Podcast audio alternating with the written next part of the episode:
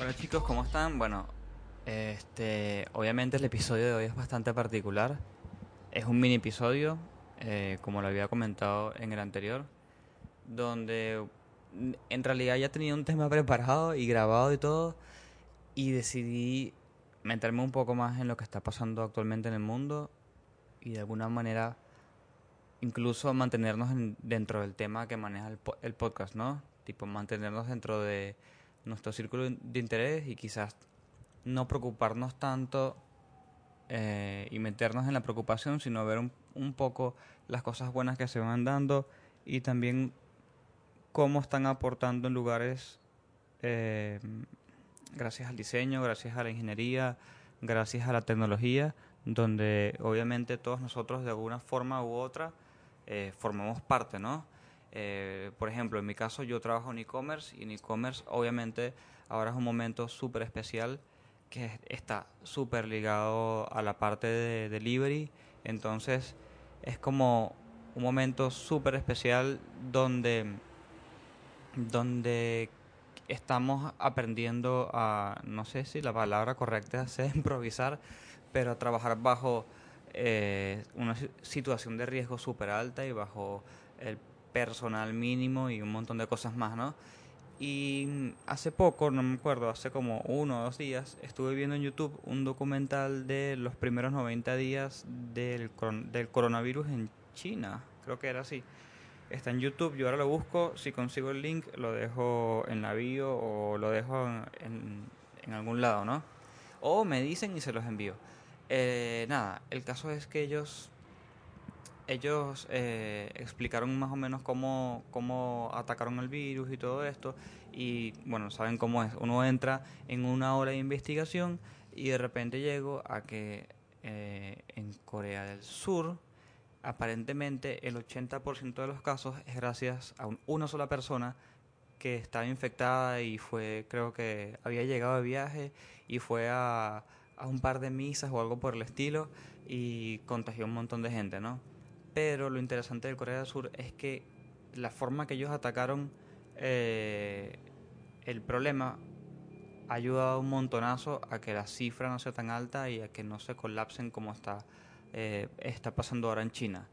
Porque una cosa interesante también de Corea del Sur es que ellos son transparentes con su información, no como China, donde incluso hace poco estaban informando que ya estaban resolviendo todo y es mentira.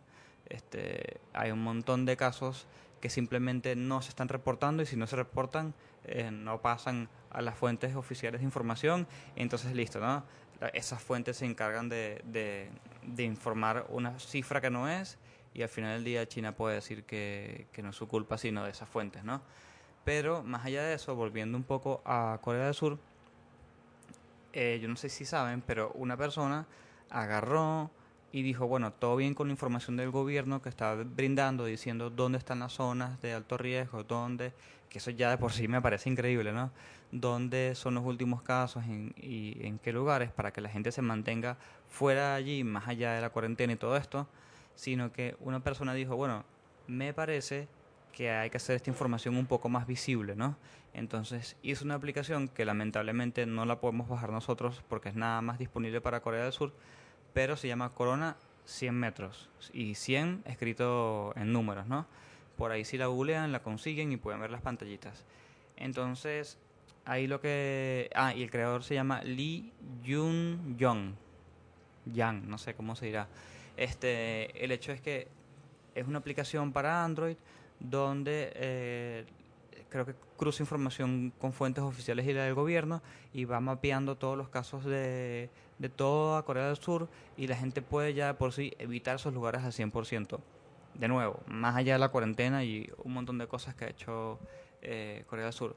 Entonces, nada, primero me parece una iniciativa increíble, ¿no? Tipo, poder hacer esto, hacerlo en tan poco tiempo, hacerlo bien, porque aparentemente eh, 20.000 personas lo instalan por hora. No sé si esos números todavía se mantienen, ¿no? Pero para que tengan una idea, estoy leyendo en, en CNN Business y dice que en algún punto estuvo rankeada como la aplicación número 6 del top 15. Entonces, del país, ¿no? Obviamente. Y dije, bueno, esto está súper interesante porque se nota que, que hay un trabajo que está relacionado de alguna manera con lo que nosotros hacemos y que tiene mucho por aportar y mucho por ayudar y es una nueva forma de afrontar los problemas grandes como son las pandemias, ¿no? Porque yo creo que, no sé, con qué podemos comparar esto con una guerra, no sé, no, no, hay, no hay mucho, no hay más niveles, ¿no? De, hasta dónde más abajo podemos ir. Entonces, está eso. seguí eh, por el túnel de la información como lo es el bendito Internet y me consiguió como que eh, Sur Corea, no solamente Corea del Sur, Sur Corea, Corea del Sur, no sé cómo se dirá de verdad, este, hizo una inversión en tecnología, ¿no? Y entonces eh, comenzaron a pasar cosas, ¿no? Por ejemplo, eh, estoy en una página que se llama smartcitiesworld.net. Entonces vuelve a aparecer obviamente la aplicación porque ha sido todo un éxito, donde explican que si te metes en una página web que se llama Coronaita, sí, Coronaita Coro con C, y mm, dice que allí hay un mapa. Mm, estoy seguro que si me meto eh, va a estar toda la información en coreano, así que no pienso ni entrar. Pero em, eh, también hablan de que hay un montón de iniciativas con tecnología inteligente, ¿no? Eh, robotcitos donde eh, meten un montón de alimentos o, de, o, cosas necesarias que necesiten enviar y los envían a los hospitales, por ejemplo. Eso me ha parecido súper interesante porque hasta hace nada, hasta octubre, noviembre, eh, si, si veíamos un reporte de un robotcito que un delivery en Los Ángeles, por ejemplo, que es donde lo, más, lo he escuchado yo, y yo qué sé, escuchamos que lo robaron o se explotó o no llegó, se perdió lo que sea, daba risa, ¿no? Y ahora, ahora uno lo ve de otra forma, como que, mmm, bueno, quizás esta tecnología de verdad puede ayudar, ¿no? Y si, si no sé si habrán visto el año pasado eh, el documental de Chernobyl, pero en Chernobyl también se intentó usar robots, eh, obviamente habían otras limitaciones por el tema nuclear, pero sí me parece súper interesante entre nosotros diseñadores, programadores y todo esto, que, que este tipo de iniciativas salgan, ¿no? Eh, por ejemplo, en Argentina, que hay tantas personas que son diseñadoras, hay tantos UX, hay tantos UI, hay tantos programadores. Yo creo que hay, hay más programadores y diseñadores por metro cuadrado que coronavirus en este momento. Entonces, a mí sí me gustaría y me encantaría que, si tengo la suerte de que alguien con la capacidad de programar esto lo haga, eh, y por escucharme se anime, por favor, porque eh, en, los reportes de Corea del Sur, este, aparentemente solamente la aplicación de Corona 100, de 100 metros, o creo que le dicen CO100 por lo que estoy leyendo acá, este, ha ayudado un montón, porque si ya, por ejemplo, vamos a poner un ejemplo que me aplica a mí, yo salgo a pasear mi perro y veo que la plaza que tengo al lado es un lugar de alto contagio, porque no sé, por lógica diría yo que va mucha gente, por más que vayan de uno en uno, ¿no? Va mucha gente, es un peligro. Este, me gustaría saber si puedo estar ahí en paz, si tengo que estar estresado, si estaría bueno que me vaya a otro lado, o si puedo caminar un par de cuadras con mi perro, o tengo que mantenerme en una sola cuadra. Eh, o, o, si, no es, si no es mi caso, digamos que soy el caso de una persona que tiene que salir a trabajar porque trabaja en un restaurante que, por ejemplo, en este momento solamente está haciendo deliveries, ¿no? Bueno, perfecto. Eh, ¿Cómo me puedo transportar? ¿Qué, ¿Qué, me recomiendan? Por mi zona, ¿dónde está mi restaurante? ¿Es zona de alto riesgo? ¿No es de alto riesgo? Este, aparte esta aplicación, por lo que veo, obviamente yo no, entiendo coreano, pero en los screenshots que estoy viendo eh, te dan información del corona, o sea, solamente por el layout y te ponen una fotito de cómo es eh, el virus obviamente de forma digital, no creo que sea el real, eh, y debe decir tipo formas de contagio, metros y todo esto, ¿no? Em, sí me parece un tema súper interesante, me parece una oportunidad donde, en mi opinión súper personal, el mundo va a cambiar después de esto porque el mundo va a tener que entender eh, y va a tener que pensar de otra forma, ¿no? O sea, ya tu, tu peor escenario eh, va a ser completamente otro. Y de hecho estuve hablando con un par de amigos donde dije, bueno, yo creo que incluso la forma que la gente maneja su economía personal va a cambiar, porque ahora la gente va a tener que pensar cosas como que, ¿y qué pasa si esto vuelve a pasar? ¿O qué pasa si algo similar o peor llega a ocurrir? ¿Yo estoy preparado? ¿No estoy preparado?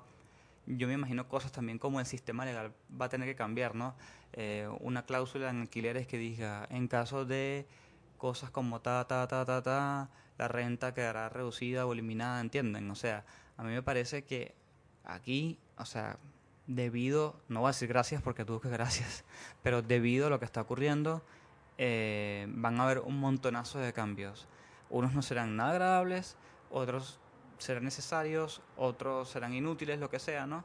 Pero son cosas que van a ocurrir, como por ejemplo cuando pasó el 9-11 en Estados Unidos, que el mundo, los aeropuertos cambiaron al 100% y los primeros años, bueno, todavía, ¿no? Obviamente, ¿no? Pero los primeros años la gente estaba como harta porque anteriormente eras completamente libre en un aeropuerto, hacías lo que te daba la gana, hasta que después de lo que pasó en, Estados Unidos en el 9-11, eh, con el montonazo de reglas y todo esto, ahora, ahora es medio caótico viajar, pero entendemos que eso da seguridad. Entonces, otro tema súper interesante para discutir dentro del mismo paraguas del tema de la aplicación, por ejemplo, es que esta aplicación obviamente necesita eh, el, tu permiso para estar traqueando y, chupando un montón de data, ¿no? Y hace seis meses o, menos incluso, un tema súper importante y que se, le criticó a Facebook y a un montón de empresas más es que te espíen y que te quiten data y cómo la usan y si la usan la venden y, si la venden hasta dónde la venden y tienen el derecho o no, no tienen el derecho pero entonces ahora tienes que pensar por ejemplo ah, ok, esta aplicación obviamente es de emergencia, necesito que chupe la data, eh, hay que hacerlo de una forma legal, entonces, eh, ok, y legal, y masivo, ajá, y masivo, pero hasta qué punto, después cuando, cuando se apaga esa data. O sea, en verdad, a mí me encantaría hablar, por ejemplo, a alguien que conozca de leyes en este momento y me diga más o menos cuál va a ser, eh, o sea, cómo se va a atacar ese lado, ¿no?